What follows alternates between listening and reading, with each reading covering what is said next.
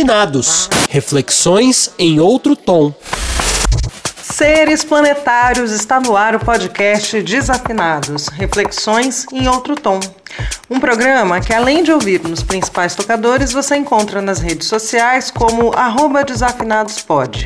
Aqui nós fazemos conversas semanais sobre alternativas para um mundo em transformação.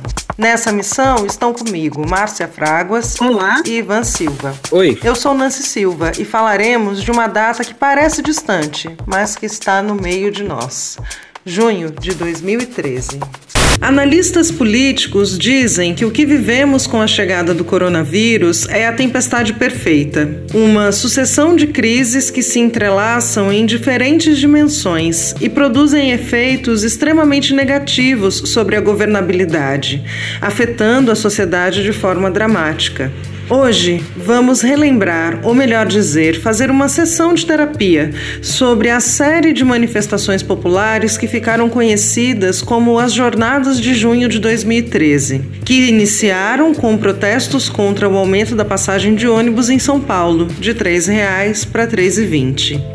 Em pouco menos de 20 dias, a narrativa que se via nas ruas versava que não era só pelos 20 centavos e colocava de maneira bastante heterogênea uma série de reivindicações, digamos, pouco elaboradas. Desde 2013, o que vimos, além da famigerada polarização, foram uma Copa do Mundo, Olimpíadas, impeachment, um presidente enviado diretamente do baixo clero e agora uma pandemia. Então perguntamos: quando começou a chover? No programa de hoje, recebemos três convidados que viveram e vivem intensamente as notícias do Brasil.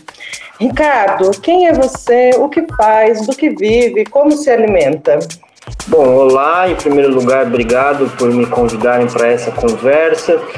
É, eu, eu, eu, sou escritor, eu tenho um primeiro livro, eu publiquei no ano 2000, ou seja, é, já faz um tempo enorme é que a minha voz a minha voz não denuncia a minha idade não é? Então é, e eu tenho enfim eu escrevo no geral livros de ficção mas nos últimos nos últimos meses no último ano e meio eu senti uma necessidade muito grande de escrever alguns textos de não ficção textos analíticos e eu acabei de publicar o meu último livro quando eu digo acabei de publicar eu realmente acabei né o livro começou a ser distribuído dia 14 de julho, é, e é o Diário da Catástrofe Brasileira, em que eu tento analisar, não é, é mais ou menos o que nos aconteceu. E você, Ana? Quem é você? O que faz? Do que vive? Como se alimenta? Ah, bom, eu, eu sou professora universitária de artes, é, vivo de fazer loucurices artísticas eletrônicas e sou cofundadora do Meteoro Brasil junto com o Álvaro. Que também está aqui, você, Álvaro. O que você faz? O que vive? Como se alimenta? Eu, eu faço meteoro junto com a Ana, é, é basicamente essa minha minha atividade hoje, né? Então eu vivo assim prestando atenção no cotidiano do país de maneira assim multidimensional, né? Da arte à cultura, chegando à política, né? O que é, é, engloba ou tangencia os mais diversos assuntos assim da, da vida nacional. Tem que ter estômago, né? Mas eu tô bem medicado. Tem. Eu não sei se o omeprazol tá em dia, né, Álvaro, mas precisa. Gente, a gente sempre começa com uma provocação, assim, o primeiro toque de bola para vocês. Em geral sou eu que provoco, então vamos lá. Muito se escreveu, falou, pensou sobre as jornadas de junho de 2013. Se dizia naquele momento que quem dissesse que entendia o que estava acontecendo estava mentindo. Sete anos depois, a gente finalmente já entendeu o que 2013 tem a ver com 2020. Quem começa, gente? Quem quiser. Quem tem essa coragem? Posso ir eu, então, já que está todo mundo tímido? Vai então, Álvaro. Não, acho que é, é, a, gente, a gente pode se dedicar ao contexto, ao contexto nacional, sem dúvida. Aliás, a gente deve, né? Mas tem alguns fatores é, que extrapolam a, a, vida nacional e precisam ser considerados, né? Eu sou, eu sou jornalista é, e aí é, é, certamente eu vou estar tá, eu vou estar tá puxando para o meu lado, para dentro da área que eu domino, mas acho que esse não chega a ser um pecado tão grosseiro assim na análise, né? A, a política necessita da comunicação desde sempre e cada vez mais, ao ponto da gente poder dizer que antigamente a comunicação seria uma ferramenta na mão da política. Hoje a política parece ser uma ferramenta nas mãos da comunicação. Deixo esse ponto aberto para debate. Sustento, no entanto, que uh, toda vez que a humanidade vê emergir uma nova tecnologia comunicacional, grandiosas transformações uh, políticas, sociais, culturais ocorrem, econômicas também. Né? Então, uh, uh, isso deve ter acontecido no, no, no, nos primeiros tempos da humanidade com a fala, isso certamente aconteceu diante da escrita, e no passado mais documentado, aliás, documentado em função dessa tecnologia, aconteceu com a prensa de tipos móveis, né? que, em última análise, é, é, forneceu as bases de um novo jeito de pensar de um novo jeito de, de organizar a economia e a sociedade, que no fim, no fim, no fim das contas, nos deu um capitalismo que está aí cambaleando, produzindo desigualdades e que também pode ser, pode ser discutido em detalhes se assim vocês acharem que devem. Né? Eu lembro que naquele momento, em 2013, a gente estava vendo manifestações semelhantes né? É, é, é, erupções sociais muito parecidas acontecendo nesse, naquele, naquele outro lugar do planeta. Né? A gente tende, tende a, a, entender o contexto nacional como específico, como jabuticaba, coisa muito nossa tal. É, é, mas existem esses aspectos universais é, que não podem ser desconsiderados. Eu acho que esses são os aspectos mais gerais, mais fáceis de compreender, então por isso eu fiz questão de colocar eles primeiro é, é, à disposição na mesa dentro dessa conversa. Né? Então, assim, estava é, acontecendo muita coisa em muitos lugares uh, muito distintos, cultural, economicamente. Né? O Brasil entrou nessa roda. Uh, aqui as coisas parecem ter dado um pouquinho mais errado do que a média, né? Mas a gente pode discutir também as razões de, de, ser desse azar. Eu concordo com o que o Álvaro disse. Eu acho que há uma questão internacional é, que foi ainda muito pouco observada, né? Agora, é, retornando, retornando à, pergunta, bem, é, uma coisa que eu queria dizer que às vezes eu fico até meio engasgado, que é, é eu não gostei e eu não gosto de muitas das análises posteriores sobre 2013 colocam a culpa é, nos eventos de 2013, não é, do que do que aconteceu, do levante da é, do surgimento dessa direita, de tudo que a gente está vivendo, né? Porque eu acho que eu, eu, eu, eu acho algumas dessas análises são análises ressentidas, né? Que colocam como se e outras análises, mais do que ressentidas, me parecem muito perigosas, porque elas, elas começam a dar a impressão de que qualquer levante não é, é perigoso e problemático e vai conduzir a um resultado como esse. E aí, em segundo lugar, uma coisa que eu queria dizer é o seguinte: eu não concordo com muita gente que diz que essa nova é, direita, que eu nem gosto de chamar essa gente de direita, porque para mim é nazista, entende? Para mim é isso, que essa gente tem que ser chamada de fascista, mesmo de nazista. É, eu não concordo que surgiu ali, porque, assim, eu sou paulistano há muito tempo, inclusive eu sou paulistano desde o dia que eu nasci. E aqui em São Paulo, né, é, essas manifestações de, é, é, a, aqui em São Paulo todo mundo sabe que a, a, é, os grupos conservadores eles sempre estiveram organizados. Muito antes daquilo tinha manifestação para não ter estação do metrô ali na, é, em Higienópolis. Tinha teve uma manifestação que era, acho que era do Cansados, eu sei lá quem era, os Fatigados, tinha até uns nomes, assim, ou seja, esses grupos, eles já estavam na, na ativa. Não tem essa história de que, de repente, o, Levan, é, o Levante de 2013 fez nascer não, não fez, é, não fez nascer. Né? Então, é, eu, eu acho acho que ainda está por aparecer uma análise realmente madura da, da, do, daquilo que ocorreu. E eu acho isso muito importante, porque se a gente não conseguir compreender com maturidade, com é, é, esses acontecimentos, como é que a gente vai conseguir discutir tudo que a gente está vivendo né, atualmente? Então, é, eu me sinto muito mal com muitos, é, inclusive com políticos que eu até admiro e tal, mas que começam a colocar a culpa de todos os acontecimentos ou desse, do surgimento dessa, dessa, dessa gente aí, não é? Em 2013, eu, eu não concordo, eu me sinto mal, porque eu estive em quase todas as manifestações de 2013. Eu acho que eu não fui, eu acho que eu não estive nas duas primeiras, entende? No resto eu estive em todas. Minha mãe, que é uma senhora, por exemplo, foi, participou e, e tudo. Então, eu, eu acho que a gente tem que ir com muita calma sobre isso, né? Eu super concordo, né, com o cuidado do Ricardo, assim, evitar essa relação de causa e consequência, né? Porque uhum. o primeiro ponto, ele tem toda a razão, é, é a gente traumatizar é, com protestos, né? Não, não posso protestar porque é, isso sempre vai dar em alguma coisa errada. E, e qual é a alternativa? Né? É, é ficar quieto. Então, é, talvez né, me interessam muito assim os aspectos é, de linguagem e emocionais ligados a esses processos, né?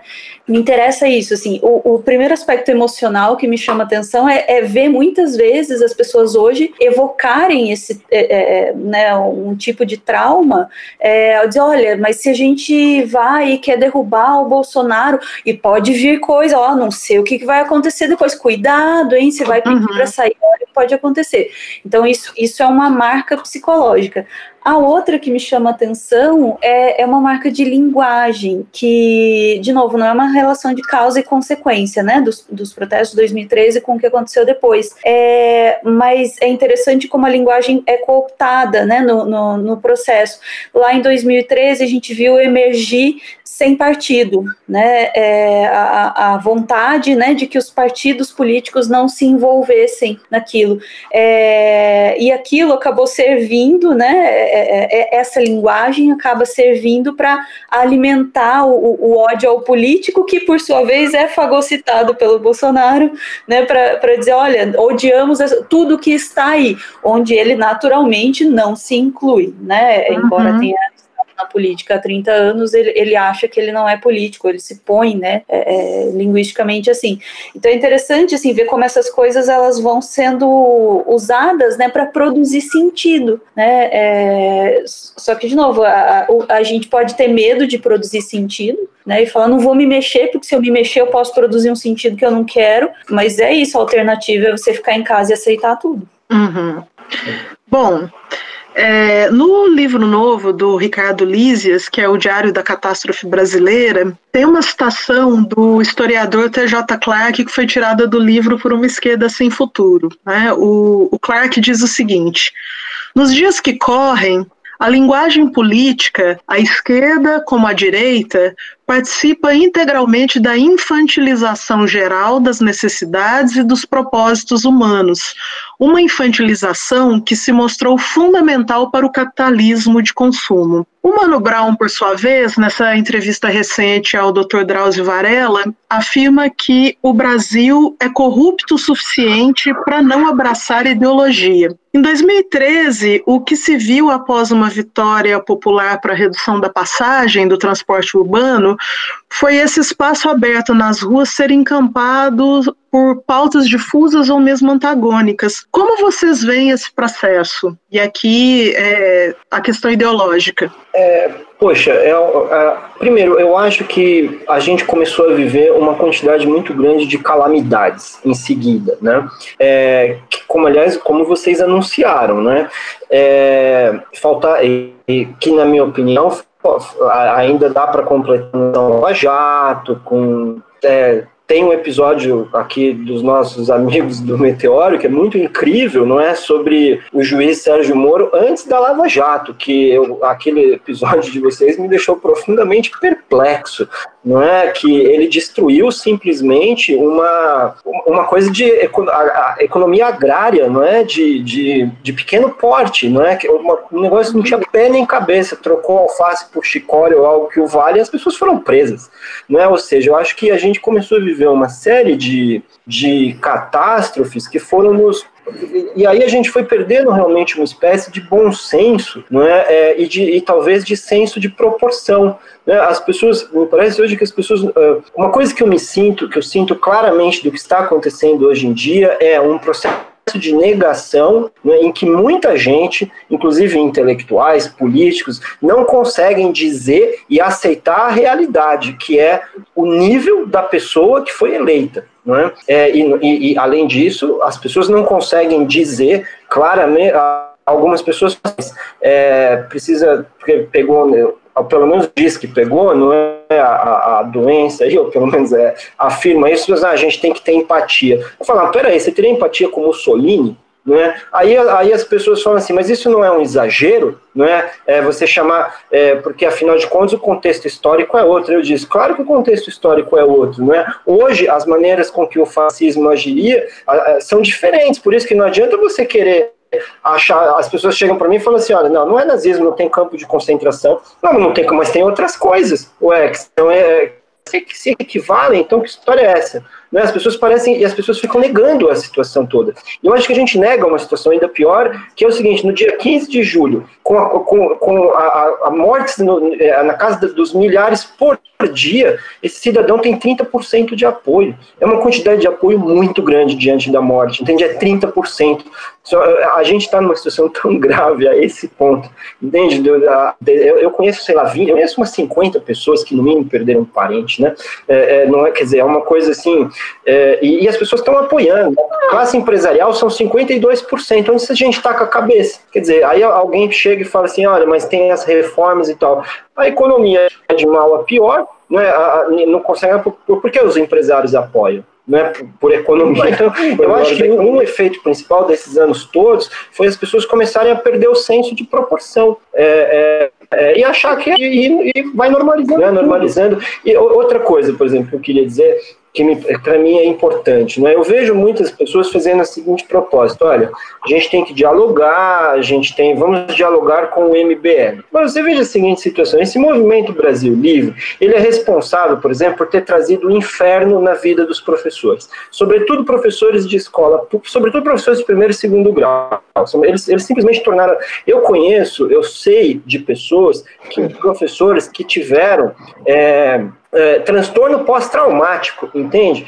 Quer dizer, aí você fala assim, nós, nós vamos dialogar. Se você, e, e também, olha, mudaram, estamos recalchutando a marca. Se você começa a dialogar com pessoas que fizeram isso, sem que haja, por exemplo, um esclarecimento, é, é, um esclarecimento completo disso, as pessoas vão achar que é normal você é, não, mas a gente vai logar e tal, porque eles mudaram. Eles mudaram, mas eles precisam corrigir o que eles fizeram. Mudar para eles é eles declararem, é eles falarem que fizeram errado e que isso é errado. Isso quer mudar, não falar que agora a gente ficou educadinho. Ficaram educadinho porque foram lá falar com o Rodrigo Maia. Você vai gritar com o Rodrigo Maia, ele vai rir da sua cara. É por isso que ficaram educados. Não é por outra coisa, não é? É como é, o Álvaro disse, é uma questão de linguagem, não é uma questão de linguagem tem o seu interlocutor, você muda a linguagem. Assim que saírem dali, vão voltar a infernizar os professores de Isso precisa, quer dizer, ser esclarecido com clareza. Quer dizer, com quem a gente vai lá? Não é? Quem mudou o quê? Né? Desculpa, eu fiquei um pouco indignado. Eu ando meio indignado.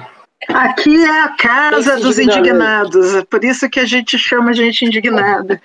Ana, Álvaro, o que, que vocês acham disso?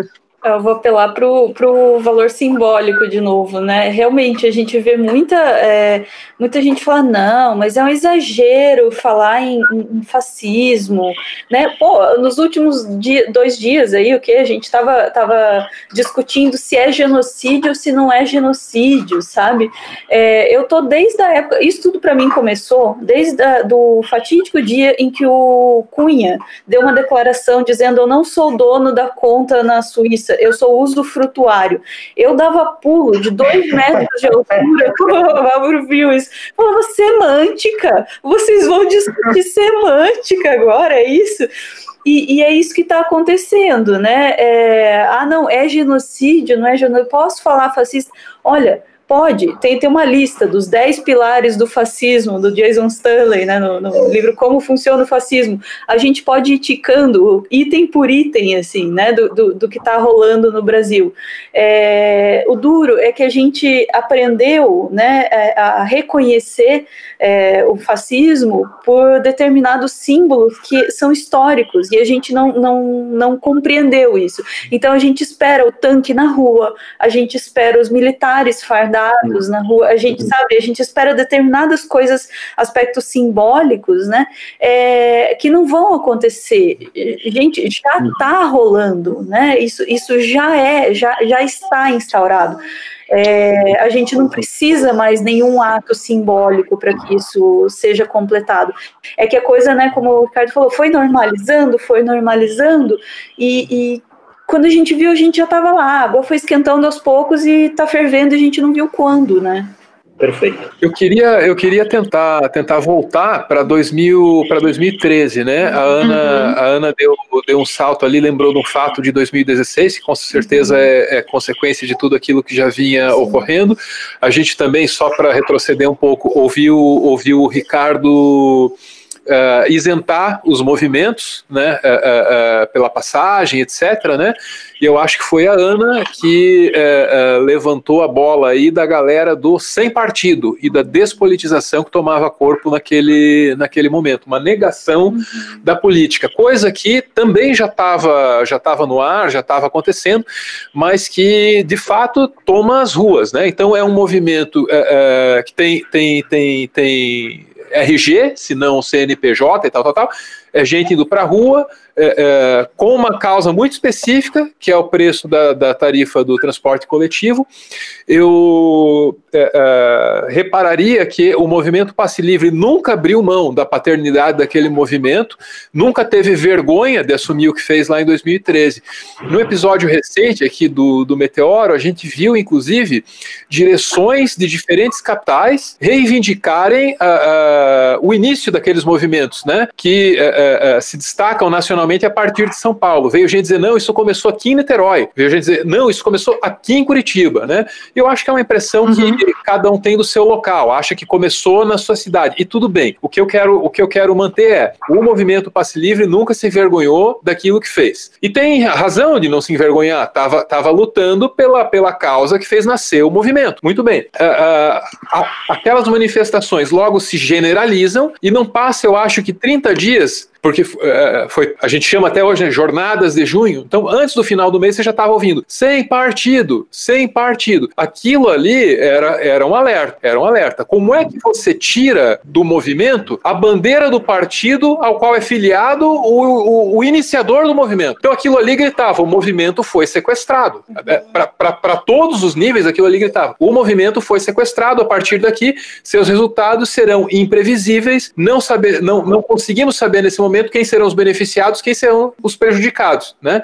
E de fato, o que começou ali era uma coisa muito difícil de ler naquele momento. Ninguém deve se culpar uhum. uh, por, por não conseguir perceber em junho de 2003 para onde a coisa estava indo, apesar do alerta do, do, do grito sem partido, que é muito simbólico, né? É, é, isso resulta, em última instância, no político apolítico, que é uma farsa por si só. É, é, é uma farsa já, já na descrição. O, o, cara que fica 17 anos numa casa legislativa e se coloca como. Como é que é? Anti-establishment. É um, establishment é uma palavra que emerge, né? emerge junto com o, com o, com o bolsonarismo. Né? É, tudo isso dito, eu acho que a gente precisa ficar alerta para a rejeição da política partidária e, sobretudo, para o discurso anticorrupção que a acompanha, que é uma coisa perigosíssima. Eu não vou dizer que a corrupção não é um problema no Brasil. Eu não vou dizer que a corrupção não é um problema no mundo, mas é indispensável reparar que o discurso anticorrupção tem sido instrumentalizado pelas elites, que insufla a classe média com essa história, bota a classe média na rua e aí consegue manter a sua hegemonia, mas hegemonia no sentido mais estrito e sociológico da palavra. É, é disso que se trata. Uh, uh, uh, então, você, você cria a noção de que a política por si só é nociva, sem lembrar que o contrário de política é guerra. Se a gente não sentar no parlamento para discutir as coisas, a gente tem que sair na porrada. Não tem outro jeito. Né? É, é, associa, associa a corrupção à política, como ela está estabelecida, ao regime democrático, como ele está estabelecido, né? E aí, e aí é, exatamente, exatamente, sequestra todas as estruturas e se mantém e se mantém lá, né? É, eu repararia é, é, também que é, é, nos, nos, momentos que antecedem 2013, o Brasil ele, ele melhora dois pontinhos no, no o índice que mede a desigualdade. Então tem a régua lá para medir desigualdade, vai de 0 a 100.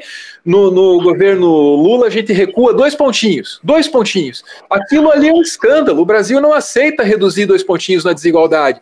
A última coisa que a Dilma fez, lembrem, foi reforçar os direitos do, do, trabalho doméstico, que é uma coisa que a classe média não aceita, né?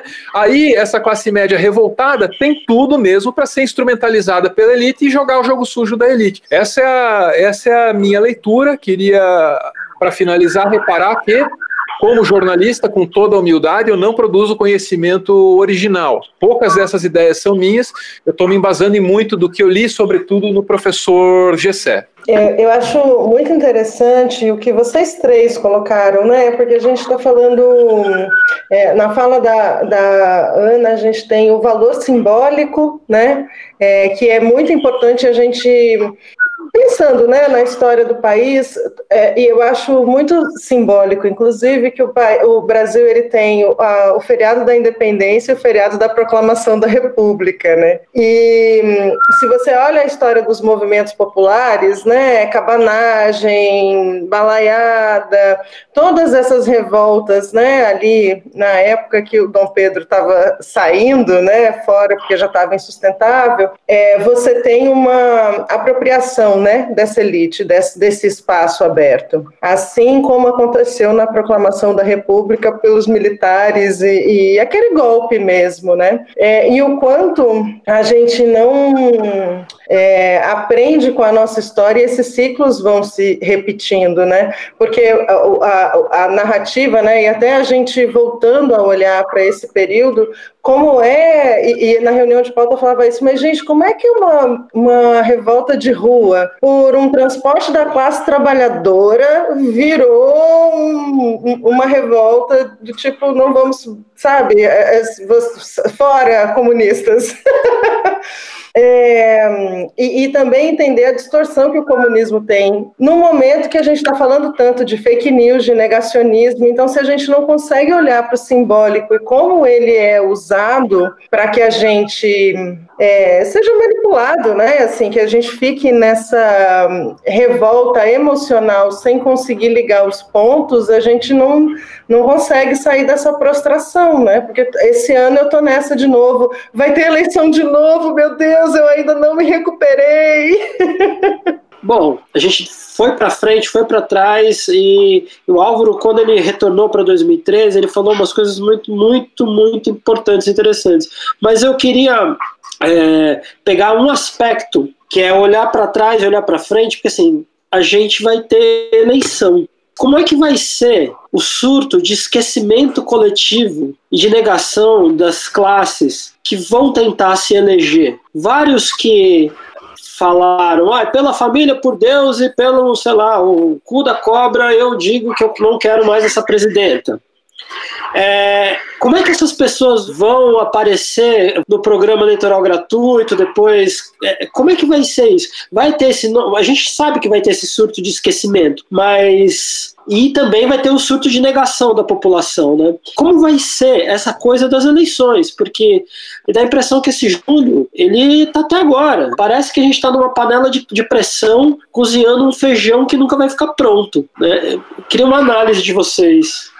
E eu queria fazer uma provocação em cima. Vocês acham que com esse, esse cenário de pandemia, vai ser possível ter um esquecimento eficiente por parte do, de todo mundo, dos políticos e, e dos eleitores? Vai ser possível fazer esse esquecimento como a gente sempre fez? Eu gostaria de dizer que, que não, que não vai ser possível, porque estamos todos olhando e tal. Eu gostaria muito de, de acreditar realmente nessa hipótese, mas sinceramente, pelo que a gente tem visto, é, o que eu imagino, né, o, o o Ivan falou da, da, da, da, campanha política, né, que, que vem aí, o que eu imagino é os caras indo na, na TV e mentindo na cara dura, né, é, aí você pode dizer, ah, como sempre fizeram, como sempre fizeram, mas eu acho que num nível, de um jeito, assim, que é ensandecedor, né? É, ao ponto do cara falar, sei lá, ele diz eu não gosto de, de homossexuais um dia, sai no jornal daí ele diz eu nunca disse que eu não gostava e fica por isso mesmo, assim, né? É, a gente falou há alguns anos muito, né, de gaslighting, assim, com o tempo a gente foi foi é, é se pegando em outras expressões, claro que também é, são muito importantes, né? Especialmente as, as notícias falsas falsas, a pós-verdade, enfim. Mas esse processo é, é, psicológico também, né, de novo, do, do ensandecimento, assim, ele é, ele é muito importante, assim, chega num ponto em que a gente não tem, é, eu não sei dizer ainda quais ferramentas é, é, mentais, sociais, enfim, de linguagem a gente pode usar é, para lidar com esse nível de mentira assim na cara dura. Então eu consigo imaginar um candidato chegando lá e dizendo, olha, não, eu, eu nunca apoiei isso que, que aconteceu, né? Eu sempre fui contra. E vai, né? Da mesma forma como a gente está vendo é, é, a gente devia né, não ficar tanto na internet, mas meio que é o nosso trabalho, então assim. Mas aí você lê todo dia as pessoas dizendo não, a pandemia já acabou, não, não estão acontecendo mortes, não, não tem ninguém dentro dos caixões, sabe? E as pessoas acreditando, né? É, então a gente, acho que depois, depois dessa, se houver depois, a gente vai ter que passar por um longo processo de reconstrução da, da, da noção de realidade. E eu, sinceramente, eu não sei ainda quais, quais ferramentas se usam para isso, sabe? É, o, que eu, o que eu tenho defendido muito é que falta ensinar comunicação nas escolas. Não sei se né, a gente está puxando para nossa a brasa para nossa sardinha, porque nós dois somos né, do, jornalismo, da comunicação. Não, eu acho que a gente mas, né? tá, mas não tem problema, de é. novo, não tem a culpa, porque é, é um, é um é. problema seríssimo desse momento histórico, assim, se, se quem atua nisso não, é, não, não, não, não, fizer puxar, qualquer né? tipo de ativismo a respeito, aí é. sim é perigoso. É, porque é, é, a gente tem considerado as humanas em geral, né? A gente tem, como sociedade, tem considerado, né, é, uma área menor do conhecimento, né, com, com muita piadinha, pouca, pouca seriedade, né, sobre, no olhar sobre as humanas, é, ao ponto da gente ter que repetir milhares de vezes ciências humanas são ciências. É, a, e a comunicação em especial aí dentro, é, ela me parece fundamental, assim, para criar uma ferramenta de defesa para o pobre do jovem que está vindo para enfrentar um mundo em que não se tem certeza de nada, né? Porque ele possa minimamente olhar para o jornal e reconhecer as estratégias de comunicação, sabe? É, reconhecer um, um, jornalismo declaratório já seria o suficiente. Eu dizer, não, pera, isso não é um fato, é uma afirmação que alguém fez, né? É, é uma aspa né? Isso não é verdade, é uma aspa, gente. É, e, e tá faltando isso, sabe? Só que isso é retro, é, isso é, isso é olhando para o passado, olhando para o futuro, eu não sei. Deixa eu tentar costurar a fala, a, a fala, da Ana com a fala do, do Ricardo. A Ana falou, falou bastante de comunicação, falou de internet, o Ricardo uh, uh, voltou, voltou um pouquinho para o momento do impeachment, né? É, eu queria lembrar de um levantamento. É, é, esse, esse eu, eu, não lembro quem realizou, mas quem mais divulgou isso foi a BBC. Das cinco manchetes mais compartilhadas na semana do impeachment, três eram absolutamente falsas. E naquele momento específico da história do Brasil, você já tinha um monte de sites assim espalhando as piores barbaridades possíveis. Eu lembro que uma delas, só para citar, era é, se Dilma cair, presidente do PDT diz que vai pegar armas. É, tu, tu, tudo, tudo a ver com violência, tudo a ver com, com, com, com tiro, às vezes a ver com sexo, né? É, é então, o que alimentou o impeachment ou o golpe foi uma dieta muito generosa de mentiras, né? Aquilo ali só se viabilizou com, com muita, com muita mentira mesmo, né? A narrativa, a narrativa da mídia corporativa não se permite fazer o que faz um site, eu nem sei se existe mais ainda, tipo Blast News, umas, umas, coisas desse nível, assim, que ninguém nunca tinha ouvido falar, com uma interface, com um visual parecido com o do jornal O Globo, para enganar o povo. A mídia corporativa não faz o que essa, o que essa galera faz mas enfatiza determinados aspectos da narrativa que são enganosos, né? Então você abre, você abre o, o telejornal da noite com um bloco inteiro sobre corrupção. Vem intervalo, daí começa a falar de impeachment. Claro, o impeachment tem tudo a ver com, com a corrupção. Né? E você cria essas associações sem necessariamente mentir. Educar para comunicação é, é, é, é, explicar isso. Que escolhas definem o que entrou no primeiro, o que entrou no segundo bloco do telejornal, entre outras coisas. Eu acho que é uhum. isso que a Ana se referia, uhum. e por isso eu, eu, eu, eu peço que ela não tenha nem medo nem vergonha de defender a educação para isso, porque é o que a gente mais precisa agora. Novas estratégias de mentir, perdão, novas estratégias para mentir é, é, virão na sequência, novas tecnologias para mentir ah, virão na sequência, então a gente precisa se educar, a gente precisa trabalhar para evitar tragédias tão grandes quanto a, a, a de 2016, que desembocou em mais um monte de coisa que, de novo, era imprevisível, era imprevisível naquela época, né?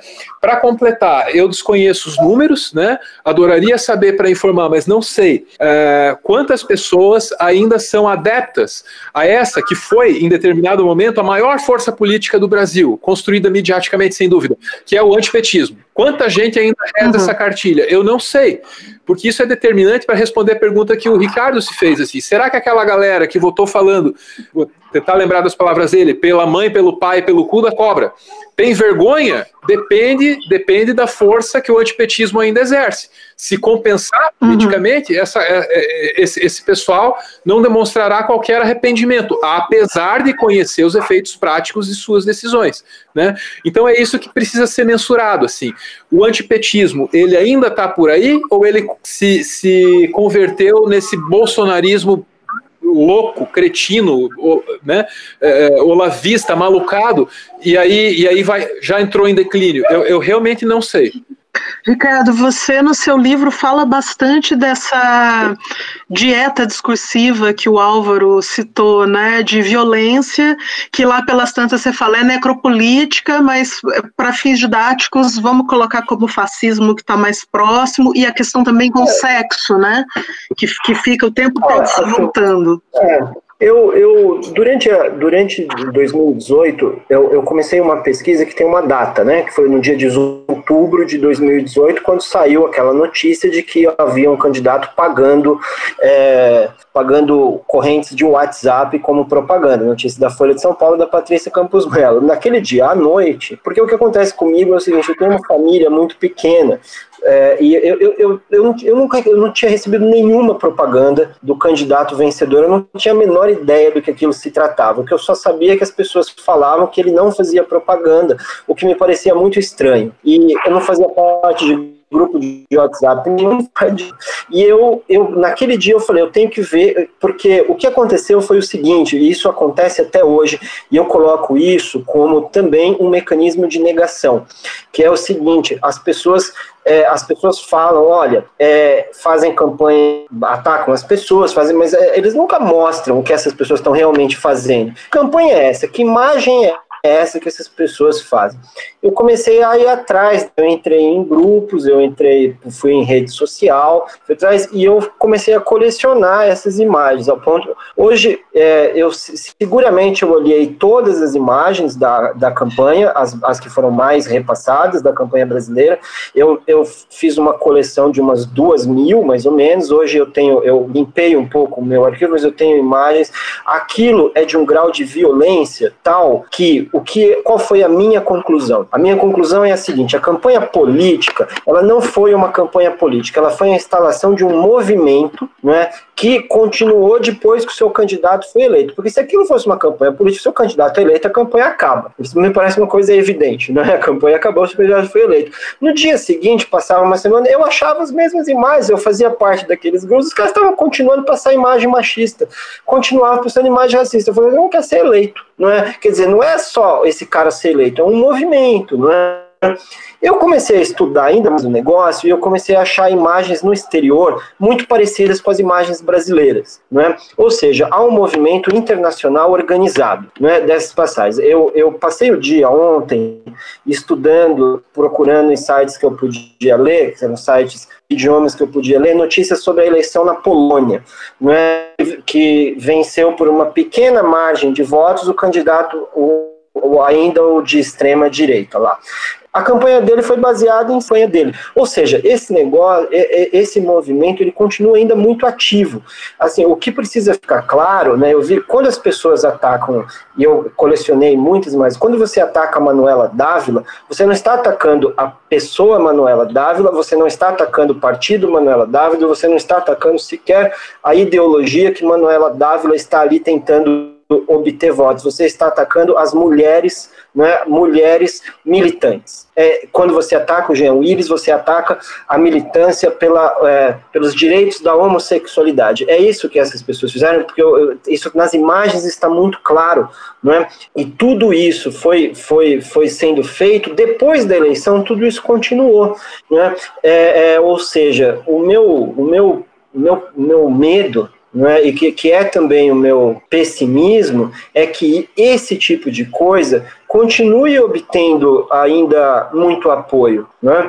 É, é, isso, isso que me deixa muito, uh, muito preocupado, né? porque o moralismo, ele, ele não, não as pessoas, mesmo, essa, mesmo eu fui olhar um pouco, tanto a CPI é, no Congresso quanto o processo no Supremo, que estão analisando as chamadas fake news, o que eles estão analisando são agressões a pessoas. Então, assim, lá no Congresso eles analisam xingaram a Joyce Hasselman que é uma coisa completamente infantil e patética. É, no, no, Supremo, eles estão analisando é, ameaças à família dos, dos, dos ministros. Ninguém está analisando que nessas campanhas o que tem é uma agressão à dignidade humana, não é? Aos direitos das mulheres, dos negros, é, dos homossexuais e das outras comunidades é, vulneráveis. Isso eles não falam, entende? Mas é uma questão de, de, direitos humanos que, que essa gente ataca. Isso não está sendo sequer tratado, não é? é, é, é o, o, o, Brasil,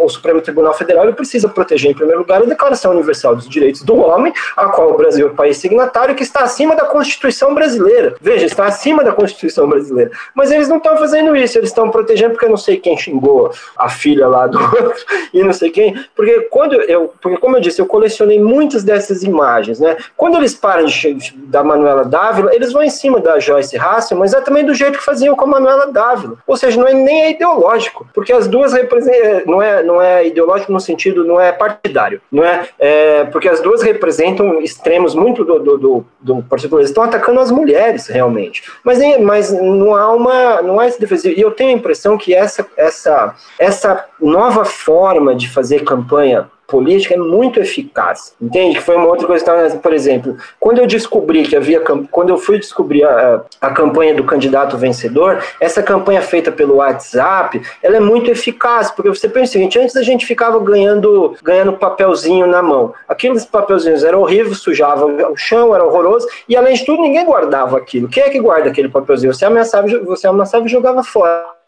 Na TV, quem não gostava não assistia. Você desliga e acabou. Quando você está no seu celular, você olha daqui a pouco. Entende? Você olha depois. Como se não bastasse, você vai ficar olhando dez vezes aquilo. Uma outra coisa que eu notei, essa exploração da questão sexual da campanha, ela é muito eficaz, porque colecionei ali, eu até coloquei no livro, você tem uma série, você tem uma exploração do corpo masculino, aquele corpo banal de academia, uma coisa meio levemente ridícula, assim, não é? Que você bota aquilo, você faz aquilo, um monte de, de que eles chamam de meme, não é? Então você tem ali o brasileiro e seus problemas com sexualidade muito notáveis, né? O cara olha aquilo e tá morrendo de vontade de ver um, um, um torso nu musculoso de um homem, mas ele não quer admitir isso. Então o que, que ele faz? Ele olha aquele, é, aquele cara musculoso e fala, não, eu tô olhando isso, olha, isso daqui é um absurdo. Aí ele tem, é, é, é ele, ele consegue fazer duas coisas. Primeiro, o desejo dele recalcado é satisfeito, ele faz ainda uma questão moral e ainda repassa para a família,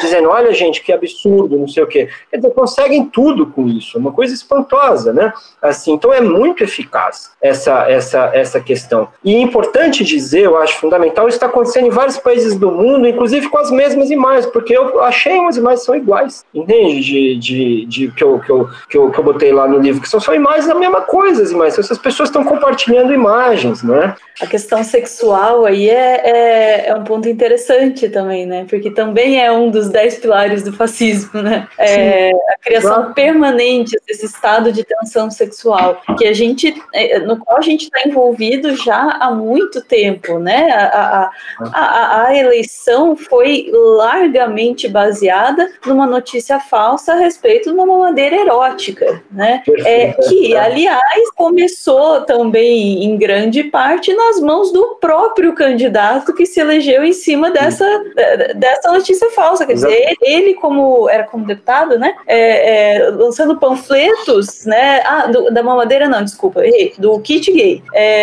do kit gay, né? né é, lançando panfletos, olha, cuidado com o kit gay, não sei o que, não sei o que. Depois chega nas eleições, é, olha o kit gay, não sei o que, ele, ele continua, ele tá, tá montando uma onda, tá montando numa onda que ele mesmo é, gerou, né? Então ele vai, vai no, próprio impulso, assim. É, e aí a gente vê em outros lugares também, né? Desse mesmo governo, todas as metáforas são sexuais, é, ou, ou, são de casamento, de casal, de sexo, de, sabe, então, sempre lidando com, com esse tipo, né? E, e realmente o, o Ricardo tem razão, a, a, a o, o, imaginário visual também é largamente né, é, é apoiado no, no, nas referências sexuais, né, na sexualização, no erotismo, enfim.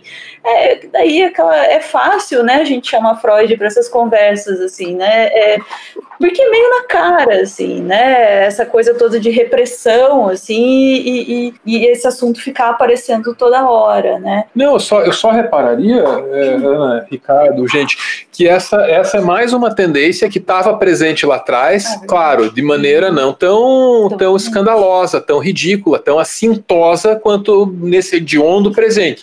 Mas lá atrás, isso já se fazia presente de uma outra forma. Vou lembrar alguns exemplos. Era uma vez a Dilma, que disputava a eleição com a Aécio. Qual é o grande tema do debate naquela eleição? Ou um dos grandes temas, também para não exagerar? Aborto. Isso é anterior. Por quê? É, viu, Álvaro? É, a coisa. Eu é. vi uma imagem quando a Dilma disputou com Serra, que eu tive assim um. um sabe quando você tem. Não é nem um déjà vu, é um djavan. É, foi no 12 de outubro, eles estavam falando que a Dilma era pró-aborto, comia criancinha, etc. E o Serra e a mulher vão à Basílica de Nossa Senhora no dia 12, carregando imagem e emitindo esse discurso né, em prol da família, somos contra o aborto, porque a outra candidata. Quando eu vi aquilo lá atrás, eu pensei assim: eu não me lembro na história recente do Brasil de ver uma manipulação tão clara de um símbolo religioso, quer dizer, estão carregando a imagem da padroeira e com esse discurso. E ali eu pensei: bom, eu acho que chama ovo da serpente. E isso uhum. tem tempo, isso foi antes do Aécio, isso começou lá com Serra, viu? Tá, aí eu tenho que, aí eu tenho que perguntar: vocês acham que isso ocorria com com a Dilma, porque eu, eu, eu não consigo, eu já, eu já não consegui ir tão atrás quanto, quanto você foi para achar um uhum. exemplo precedente, né? Mas vocês acham que isso acontecia com a Dilma porque ela era mulher e aí esse tipo de ataque se torna mais fácil? É, tem alguma coisa a ver ou não? Eu acho Olha, que sim. É, eu é, acho se vocês que... Pode falar, por favor. Acho que a partir da hora que uma mulher se põe é, em posição de poder, é, é, a resposta é, é, é desse, é desse tipo, né? Enfim, a, é o mesmo processo que depois que depois vai nos levar ao antipetismo, entendeu? É, é, são as, essas, essas coisas reprimidas ali que não podem ver os, né, o, o, o, seu objeto ali ascendendo. Então, não posso ver o pobre indo no aeroporto, eu não posso ver uma mulher na presidência, não posso ver um negro na presidência nos Estados Unidos. É, é, tudo isso acorda esses demônios, né, que estavam ali ah. reprimidos dentro das pessoas. De repente, elas não têm mais vergonha de, de usar, né? Essa... Pô, lembrei daquele, esse é, esse é bom, nem, é, a, a, imagem dói, desculpa, que era aquele adesivo reclamando do preço Sim. da gasolina, aquilo é uma, uma coisa Sim. tão hedionda, uma, meu Deus do céu. É, que bom Mas que tá você falou, do... porque é o que estava na minha cabeça, e, e pra gente que é mulher é uma coisa realmente assim, como é que alguém justifica é uma coisa nojento, daquela? Muito nojento. Muito nojento. É, né? Isso eu não tive coragem de falar também. É, tava... Pra gente que é mulher, é, é né? É difícil. É. Ricardo, você ia falar? Eu, eu concordo. Não, eu concordo exatamente, né? Tem que lembrar, por exemplo, como hoje as universidades são atacadas, né? E são exatamente atacadas depois que, elas, que a gente teve as cotas, né? E, e, depois que comunidades que historicamente jamais poderiam ter estar na universidade estão na universidade, elas viraram um lugar de promiscuidade, né? É, repare, a gente precisa ficar muito claro nessa situação, nessa situação toda. Não é, não é, não é gratuito. Então é exatamente isso. É porque é mulher realmente. É porque é negro mesmo que chegou lá. É isso, essa que é a questão mesmo. Eu não tenho, eu não, não, me resta nenhuma dúvida quanto a isso. Essa, essa, essa elite brasileira jamais aceitaria, não é de bom, de bom, jamais, jamais aceitaria sequer fazer um debate decente sobre isso. Eles já iriam entrar assim. É, é, é, no chute, na, no, no, na destruição da civilização inteira, que é para mim o que na opinião está acontecendo. Eu, agora, eu só queria dizer também para vocês que eu, eu encontrei imagens não é que agredi, é, não foi a campanha vencedora de 2018 que começou com essa história de fazer imagens é, agredindo as coisas. Em 2000 e, e, na campanha do Aécio contra Dilma, eu ah, mas tá, é podcast, não tem a imagem. Parem nessa daqui que eu achei. Olha aí, ah, ó, tá vendo só? Sim, né? Isso daqui é da campanha, e se você, e, e para quem ainda está é, insatisfeito, já em 2010, olha, Dilma 2010 ainda já tinha esse, ó. Quer dizer, é uma coisa uhum. completamente chamando a Dilma, colocando a Dilma é, como um avatar terror. Isso já é uma coisa que vinha muito antes. Só que esse, é, é, essas pessoas souberam aprender com muita, com muita agudez, não é como tornar isso o, o pior mundo possível. Né? Assim, uma coisa que me espanta muito ainda são essas pessoas que dizem que o atual presidente é burro. É uma burrice dizer que o atual presidente é burro. Você entende? Ele, não, não ele, ele, é muitas coisas, mas ele não é burro de forma nenhuma né? de jeito nenhum, né? Ele, ele está à frente de um movimento completamente organizado, ordenado e totalmente eficaz, né? Assim, uma pessoa que está diante de um genocídio de 70 mil pessoas, que é uma coisa que ele anunciou, foi lá e fez. Foi eleito para isso, foi lá, lá e cumpriu. E o meu medo é essa pessoa ser eleita porque cumpriu promessa de campanha. Entende? Uhum. E aí as pessoas vão, vão, vou votar de novo porque o cara cumpre promessa de campanha. Né? Eu tô, é, é, é, horrível dizer isso, mas é isso que a gente viveu, está vivendo. É exatamente isso. Porque é, é é, a, a, sabe que essa pandemia ela tem uma comunidade, não é? Ela tem grupos de pessoas que isso já é, a ciência já declarou isso. Quando é, e quando isso começou a ser declarado, as pessoas começaram então a liberar ainda mais o, o a, a, então isso é, é, simplesmente genocídio das comunidades que das comunidades vulneráveis que já que sempre foram as mais atacadas, mas agora a situação é, é, piorou muito. Quer dizer, esse é o meu grande medo. Pois é, quando a gente fala, quando, ouvindo vocês falando, quando a gente conversa sobre tudo isso, é, esse esquecimento seletivo e também é, tem um movimento que eu chamo de movimento Berna Leblon, né, que é, são as pessoas que moram no Leblon, mas acho que moram em Berna, na Suíça. Né? Intelectuais, pessoas que acham que, vão, que elas vão salvar o país, não o grosso da população. Né? Então tem todo esse, esse estereótipo que eu adoro falar, que é Berna Leblon, e que é. essas pessoas elas se acham assim é, é, é os salvadores, né? Sendo é. que é, as pessoas que trabalham para elas, né, os empregados delas, que são o grosso dessa população, elas odeiam imensamente essas pessoas. Né? Elas têm esse, esse tipo de, de, de, de, revolta por a pessoa ter, pela pessoa ter um iPhone é, ou ter um, um, Galaxy, né? nem Apple nem Samsung paga a gente aqui, então vamos falar os dois.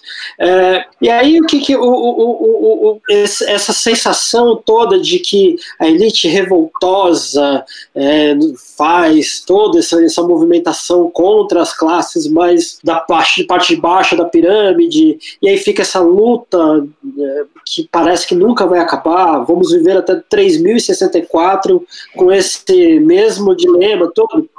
Eu estou falando tudo isso porque, assim, caminhando agora para nossa última pergunta, eu queria fazer, a partir desse comentário, a partir também dessa falta da análise madura que o Ricardo falou, né, desses traumas psicológicos que a Ana disse também, e de tudo aquilo que o Álvaro sempre trouxe nos programas do Meteoro e trouxe aqui hoje de dados e tudo mais, e somando mais uma coisa nessa panela de pressão, que é a eleição americana que vai acontecer no final do ano, mais, mais, não percam a receita do bolo aqui da Palmeirinha, tem mais ingrediente.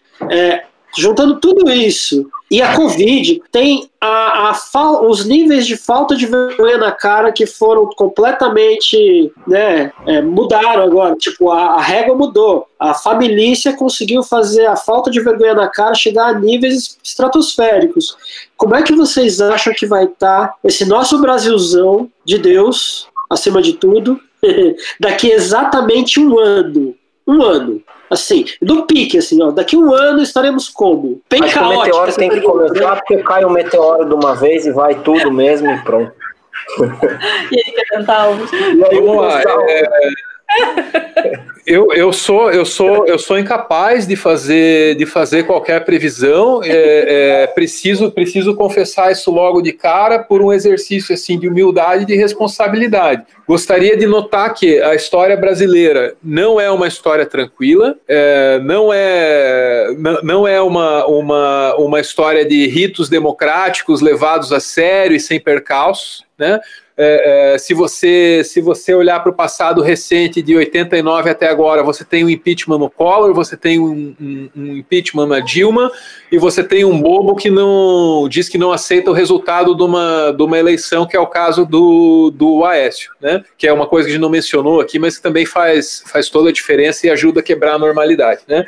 É, eu, o, o presidente que está aí, eu quero acreditar que ele também corre lá os seus riscos, quero acreditar, preciso acreditar, né? É, e gostaria, gostaria de imaginar o Brasil em um ano sem ele, com qualquer outra coisa, né? É, é, militar é melhor que miliciano, ou é menos pior, né?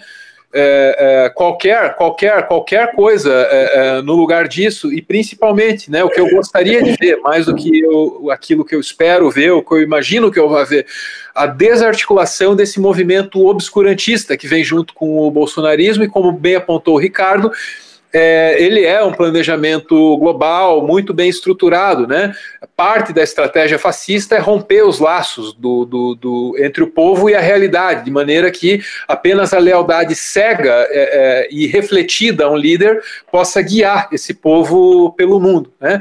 Então isso é parte do que está acontecendo no Brasil. Se a gente conseguisse desarticular essa super teoria conspiratória que é o, o olavismo, um recheio do, do bolsonarismo, a gente ia estar tá numa situação um pouquinho mais segura e pensando em poder marchar para o futuro um pouco melhor, um passinho de cada vez. Eu não acho que a gente vá se livrar do Bolsonaro e vai entrar num governo progressista, respeitador dos direitos humanos, uh, uh, cuidadoso no trato do, do, do capitalismo e das desigualdades. Eu não acho que vai ser isso.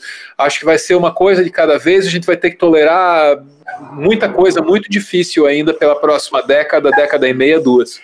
Uh, a gente falou hoje de de volta, né, fez uma volta ao passado em, em 2013. É, então acho que eu resumiria minha, minha, não é bem uma previsão, né, mas o, o, né, minha percepção sobre o futuro. Assim, eu acho que a gente não deve esperar que a coisa toda da pandemia ou o bolsonarismo acabe né, e volte tudo ao normal. É, a gente precisa encarar de frente o, o, a, a realidade de que o normal nunca existiu. Não há um passado em que as pessoas eram boas, se preocupavam com os outros e estava tudo certo. Isso que a gente está vendo estava aí e vai continuar estando. A questão é como vamos lidar com esses sentimentos e com essas pessoas né, é, no futuro. A gente não pode, acho que não dá. Assim, né? eu, eu olho para fora, vejo a, a sociedade é, é, de forma geral aceitando a morte de 70 mil pessoas. É, eu vejo as pessoas andando na rua como se nada estivesse acontecendo é, e me pergunto como é que eu vou ser capaz de voltar para a vida normal, né? É, é, depois disso tudo. Como é que a gente vai ser capaz de se relacionar com as pessoas depois do bolsonarismo? Acho que para mim a chave é não fingir que não aconteceu e, e, voltar e querer voltar, segurar, assim, não resistir ao apelo, assim, tudo em que nossas cabeças diz, vamos voltar ao normal. a, Ana, a Ana tá recomendando que a gente guarde a mágoa na geladeira, que é para não estragar. Exatamente. A Ana, a Ana é assim, a Ana guarda a mágoa na geladeira. Ana escorpiana. Tamo junto, Ana. Pode ser, pode ser canceriana também. Tamo junto, Ana. Eu também sou canceriano. É, você também guarda na geladeira que eu sei, hein, Ricardo? Eu, eu tentei é. durante cinco semanas seguidas, mês passado, vencer o meu ranço. Na sexta semana eu simplesmente desisti. Assumi ah, como meu. A Nancy até criou um bordão. Ranço, eu tenho. Eu quero isso numa camiseta, é. gente. E você, Ricardo, o que, que você acha? Onde é que o Brasil vai estar daqui um ano? Vai estar no mapa de cabeça para baixo? Como é que vai ser? É, Assim, eu concordo, eu concordo com o que o Álvaro e a Ana falaram. Eu acho que a gente não vai se livrar disso, não é? é eu acho que há um aspecto de imprevisibilidade nesse, nesse, nessas pessoas que estão no poder. Elas sabem muito bem jogar com isso, não é? E eu acho, e, e eu também concordo que a questão é que a gente vai ter que agir e reagir. Então, o que, o que eu posso responder com muita clareza, e aí é a única segurança que eu tenho, é que eu vou continuar me levantando, entende? Eu vou continuar me revoltando, vou continuar fazendo meus livros, eu vou continuar fazendo meus protestos, eu vou continuar respondendo meus processos. Se outros políticos quiserem me processar, podem me processar, que vão receber a mesma resposta que o ex-deputado federal Eduardo Cunha recebeu, não é? E eu vou continuar fazendo minhas coisas, eu vou estar tá lá Entende? Eu vou estar tá lá me, me levantando contra isso. É, é, o que eu posso dizer, não é? O resto, gente, eu não sei. Não é? O resto, mas isso eu posso garantir para vocês, não é? Eu vou continuar fazendo minhas coisas, não é? Eles que esperem. Você tem um projeto de continuar com as crônicas brasileiras da nossa catástrofe cotidiana, Ricardo? Eu tenho, eu continuo, eu, eu não consigo parar. Eu escrevo todos os dias, não é uma coisa completamente. Eu, eu já fiz uma série de poemas que chama é, Val e Bia, em homenagem a Val Marchiori Bia Dória não é que é, e a conversa delas. Eu fiz esses poemas, eles estão, se vocês quiserem, para alegrar, é, eles estão aqui em algum lugar. Caso vocês queiram, eu posso tentar abrir o arquivo e fazer uma leitura. É uma coisa, é na base, vamos ver se eu abro aqui, é na base da poesia. Eu tenho que ler, é que meu filho, meu filho é uma criança, ele está ali no, no quarto ao lado com a minha esposa, e eu vou ler eu vou publicar, vou lançar, não quero. Ó, eu, vou, eu vou ler só um deles, tudo bem para vocês? Um só. Com a dondoca do Dória, não tem quem possa. O marido vai na suruba e ainda brocha. Ela fica em fúria e diz que mendigo gosta de morar na rua e que se der a marmita, o homem se acostuma. Não vou chamá-la de bruxa, que não tem vergonha na cara e que não fode. Na verdade, passou botox no cu pensando que era a cara. Aí, quando caga, fica com a pele boa e se empolga. Fala bosta e acha que é perfume. Tem na cabeça estume e no rabo chorume. Esse é um deles que eu fiz. Eu fiz uma série, são cinco, é, seis, é, tem alguns aqui. Eu estou retocando, mas eu vou publicar, vou lançar na verdade são sete, né? Esse o sétimo eu ainda estou retocando, eu, eu vou, vou fazer isso, vou, vou fazer a publicação é, é, é, e vou, vou continuar fazendo minhas coisas, entende? Porque essas pessoas não podem ganhar assim, entende? Elas não podem, elas não podem ganhar achando que a gente vai ficar caído com medo, qualquer coisa, não tem isso não, não tem isso não. A gente vai, vamos continuar. Vou, e vou fazer sim, estou continuar fazendo. O livro acabou de sair, né? O livro saiu ontem, eu estou contente, estou tendo uma boa circulação, espero que a circulação continue.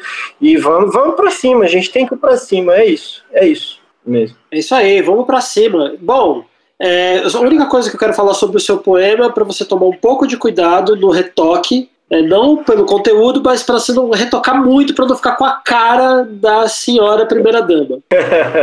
é, não tá? pode, é né? extremamente retocada, né? Como esse programa aqui é caos o tempo todo, a gente vai perguntar para vocês três, e nós três também vamos responder, o que, que foi mais importante, tocante, atravessante nessa última semana, nesses últimos sete dias aí. E eu queria saber primeiro do nosso amigo Ricardo, o que, que foi mais atravessante aí nesses últimos dias? Olha, eu acho que uma coisa que, me, que eu gostei muito, que eu realmente gostei, é esse vídeo que o Banksy passou ontem no, no Instagram, ou eu pelo menos vi ontem, dele fazendo uma, uma, uma ação no, no metrô de Londres, né, sobre máscaras e tudo. Eu achei aquilo uma coisa muito bem feita. Né? É, é, eu, eu, eu, gostei muito desse vídeo do Banksy. E você, Ana, o que, que, você, que, que passou por você nesses últimos sete dias?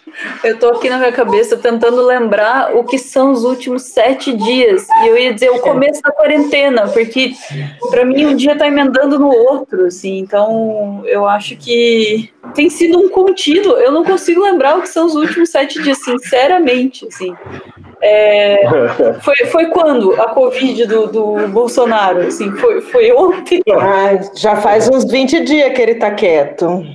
Então, é, é. Eu, eu, sinceramente não, não, sei, não sei te dizer. É, Para mim é tudo um, um dia só, desde que tudo começou. Álvaro, conta pra gente aí. É, eu queria ter na cabeça alguma coisa positiva, assim, é, como o Ricardo teve, né, uma, uma arte do Banksy para apontar, mas não, não, não, consigo, não consigo me desvencilhar da tragédia brasileira e para ser bem sincero com todos vocês, acho que nesse momento eu também não posso e não devo, porque lamentável, tristemente, faz parte do meu trabalho, né?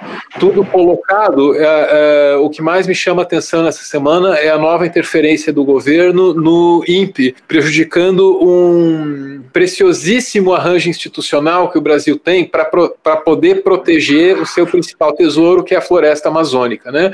Uh, o arranjo institucional ao qual me refiro estabelece que o braço do governo que fiscaliza o desmatamento não é o mesmo que monitora o desmatamento. Né? Monitorar está é, tá a cargo do, do INPE, que é um instituto debaixo do guarda-chuva do Ministério da Ciência e Tecnologia, né? E fiscalizar está na mão do Ministério do Meio Ambiente. Pois bem, uh, ano passado o governo tirou de lá o Ricardo Galvão, que é um dos nomes assim mais brilhantes das ciências exatas do Brasil, né? Uh, mas deixou a diretora chamada Núbia, encarregada direta pelo sofisticado sistema de satélites que monitora o desmatamento. Pois esse ano veio um novo alerta sinalizando uma temporada de queimadas ainda pior que a de 2019, e o que esse governo fez foi lá e tirar essa cientista que era responsável direta pelo monitoramento do, do desmatamento. Foi exonerada, é funcionária pública, não pode ser demitida, mas está afastada das suas principais funções. Quando isso aconteceu, veja, é, é, os servidores rebeldes do, do INPE, não é a primeira vez que isso acontece no Brasil bolsonarista, né? Fiscais do IBAMA fizeram a mesma coisa e tal. Os servidores do INPE avisaram: olha, tem uma estrutura militar paralela mandando nesse negócio, isso é perigosíssimo. Então eles conseguiram destruir o arranjo institucional. Isso é reversível. Né? A gente pode, a gente pode é, é, é, refazer tudo mais tarde. Agora, floresta derrubada não tem jeito, gente. É, é, tem estudo mostrando que passou de um determinado nível, desertifica, é seríssimo, gera, gera seca no sudeste. Né? Então, isso, isso é o que há, é, é o que há de, junto com a pandemia, né? é o que há de mais cruel, o que há de mais grave. Eu não consigo esquecer isso. E eu tô com medo, com muito medo do que pode acontecer em agosto quando a coisa chegar no auge. Né? Lembrando que ano passado foi suficiente para escurecer o céu de uma cidade como São Paulo. Eu não sei onde a gente vai parar nesse ano e isso me assusta muito. Muito bem. E você, Márcia Fragas? É, o que me marcou essa semana foi ler na íntegra o livro do Ricardo, porque quando o Ricardo ele, ele publicava partes do livro na Amazon quando ele começou esse projeto e eu estava lendo quando ele ia publicando e eu estava no início da minha pesquisa de mestrado que tem a ver com a ditadura militar, né? Eu, eu, pesquiso a obra do exílio do Caetano Veloso. Então eu trabalho com essa coisa dos, né, de, de, quando você não acerta a sua dívida histórica, o passado ele não vai embora, ele fica se repondo nessas estruturas autoritárias. E eu estava escrevendo a pesquisa e lendo o livro do Ricardo, né? E eu falava, gente, mas como pode, né? Assim, porque é uma crônica de todo esse horror presente no momento que eu estou falando de 69 e aí a gente está em 2019 e está vendo como a coisa não passa, né? A gente fica, parece que derrapando historicamente.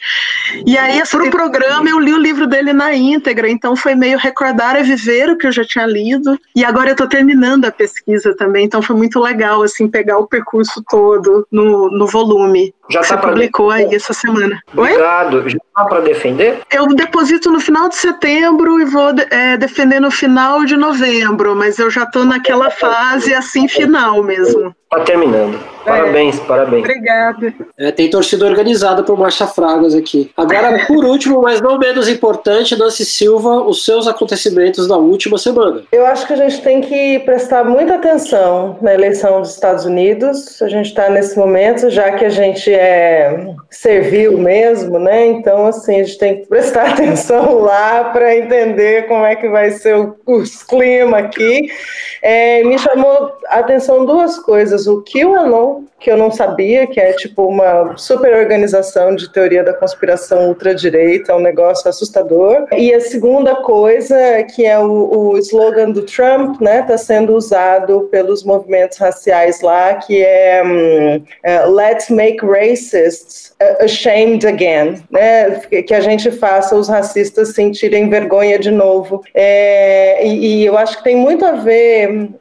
em muitas medidas com a nossa conversa hoje, porque a matriz do machismo é a matriz do racismo, que é a matriz é, do não respeito aos direitos humanos e por aí vai. Então, é, não é possível que a gente não consiga se juntar. E, e, por último, lembrando um meme que a minha sogra, na época das eleições, publicou é, sobre o Bolsonaro, que é assim, gente, ele não gosta de preto, ele não gosta de viado, ele não gosta de índio, ele não gosta de mulher, ele gosta de quem? Ele vai governar para quem? e é o que a gente tem que, que pensar, assim, uma pessoa, quem não gosta de tantos tipos de gente não, não pode servir, né, para fazer política. Então é isso. Bom, o que passou para mim nessa última semana foi uma frase que eu vi numa entrevista do Daniel Fulan para os nossos queridos do Meteoro Brasil. Ele falou uma frase que define muito o programa de hoje. E eu espero que essa frase seja dita muitas vezes e as pessoas possam se ligar no, no, no... Ela é bem curtinha, que é duvido, logo penso. A gente teria evitado um safado que está hoje pilotando o 51º estado americano, chamado Brasil. Né? Eu achei que você ia citar uma outra frase dele nessa entrevista, que era coerência é muito chata, ninguém gosta de coerência. É, essa também ficou marcada, mas eu, eu, eu lembrei dessa dúvida logo penso, tá até na minha lousa aqui, porque eu falei, meu, isso resume esse negócio, o porquê desse pilantra estar pilotando o barco, entendeu? E agora, partindo para o finalmente mesmo, aqui no pique, que parece aqueles programas. Eu, eu lembro do, do, do Daniel Furlan, do craque Daniel, porque parece um programa de esporte, esse final de programa aqui. No pique, eu quero saber de vocês a dica cultural para as pessoas aproveitarem a semana. Pode ser uma coisa de informação, cultura, é, receitas de comida, o que vocês quiserem indicar. Escolha aleatória. E a escolhida da vez hoje é Nancy Silva. Qual é a sua dica? Cara, eu sempre fico por último, tava bem distraída. Aqui é caos, aqui é caos. Ai, eu mudei algumas vezes a minha dica no decorrer do programa, eu vou falar de duas rapidamente. A primeira é o filme Faça a Coisa Certa, que eu acho que ali tem uma dúvida colocada que, que acredito que tem a ver com a nossa conversa de levantes populares ou não, como eu interpreto isso, e assim, assistam. Se não vi, se já viram porque é manjado, vejam de novo. E a segunda é hum, uma entrevista que a Lilian Schwartz, professora Lilian Schwartz, deu na CNN, num, num programa chamado Mundo Pós-Pandemia, Lições da História, que eu acho que tem também bastante a ver com várias coisas que a gente conversou aqui hoje. É uma entrevista longa e bem legal. Muito bem. Ana do Meteoro Brasil, qual é a sua dica? Gente, eu tô, eu falei, eu tô vivendo num fuso horário diferente, assim, então eu tô, as minhas dicas não são dessa semana, tá? são coisas que em casa a gente tem comentado muito essa semana. A gente tá numa vibe de Jordan Peele, assim, ultimamente. É, então, não sai da minha cabeça. Tudo que eu vejo eu relaciono com Corra ou com Us. É, é, eu, eu, não consigo parar de pensar nesses dois filmes. É, então, se você tá na dúvida do que fazer nessa semana, assiste qualquer coisa do Jordan Peele, por favor. Né, e, e deixa isso marinar na sua cabeça. Bom, Ricardo Lisias, é com você agora. Uh, a minha dica é o vídeo dos nossos amigos do Meteoro que discutiu racismo estrutural e também junto com a entrevista do Silvio Almeida no Roda Viva, junto com o livro dele. Três materiais interligados que eu acho que tem muito sentido para o mundo contemporâneo. São coisas muito ricas esses três trabalhos. Muito bem, Álvaro, qual é a sua dica? Quero, quero agradecer a, a indicação. É, eu, estava eu tava lembrando na última coisa que eu li, que é o do o racismo estrutural do, do Silvio Almeida, que é, é, uma, é uma vergonha eu ter lido só, só agora, tinha que ter lido no ano passado, é, mas vou, vou, vou, vou emendar, porque eu acho extremamente necessário. É um livro assim. É, é, é não é fácil de digerir o que está ali, claro, né? Mas eu tenho, tenho, tenho um grande apreço pela, pela boa escrita. Eu acho que isso é uma coisa que todos aqui temos em comum, assim. E o professor Silvio, meu Deus do céu, esse, esse homem, ele consegue, ele consegue dizer o que ele precisa dizer, ele consegue usar as referências que ele tem que usar e ele sabe fazer aquilo não ficar maçante. O, o cara, além de um acadêmico, além de um pesquisador, para além de todo o mérito que ele tem nesse sentido, esse cara é um excelente comunicador. É um excelente comunicador. Ele tem condições de, de, de levar para as massas o conhecimento dele tem, tem, tem absolutamente tudo a ver com, com, o que o, com, com, com o que a gente precisa fazer para ter um, um, Brasil um pouco mais, mais decente, né? Não apenas do ponto de vista moral, como ele coloca, mas do ponto da, da, da estrutura social. Então, é um livro assim, nada menos que formidável, absolutamente formidável a, a, a, a escrita do professor Silvio. Espero ter a chance de, de conversar com ele mais cedo ou mais tarde. Muito bem. E você, Márcia Fragos? Manda. Eu indico o livro do Ricardo Lísias, que saiu pela editora Record, né? O Diário da Catástrofe Brasileira. E fa fazendo o nosso próprio marketing aqui, eu vou indicar o, o, programa anterior a esse, que a gente fez aqui nos Desafinados, que é o programa 11, cujo tema é negacionismo. A gente conversou com a professora Ana Carolina Barbosa Pereira, ela é professora de Teoria da História na Universidade Federal da Bahia, e o que ela fala conversa muito com o que a gente conversou aqui. Então essas são as minhas dicas. Bom, a minha dica da semana é um filme leve que é para todo mundo assistir e ficar muito atento, que se chama Arquitetura da Destruição. tá? Muito obrigado a todos aí. Obrigado. Obrigada. Obrigado, pessoal. O podcast Desafinados é um programa independente feito em parceria com o Mundo Pensante e a Rádio 9 Minutos. E o link de contato dos nossos convidados está no texto de apresentação de cada episódio. Dúvidas, sugestões, ideias, entre em contato com a gente nas nossas redes sociais. Arroba DesafinadosPod no Instagram e no Twitter. Acompanhe também a nossa página e o nosso grupo no Facebook e no YouTube Desafinados Podcast.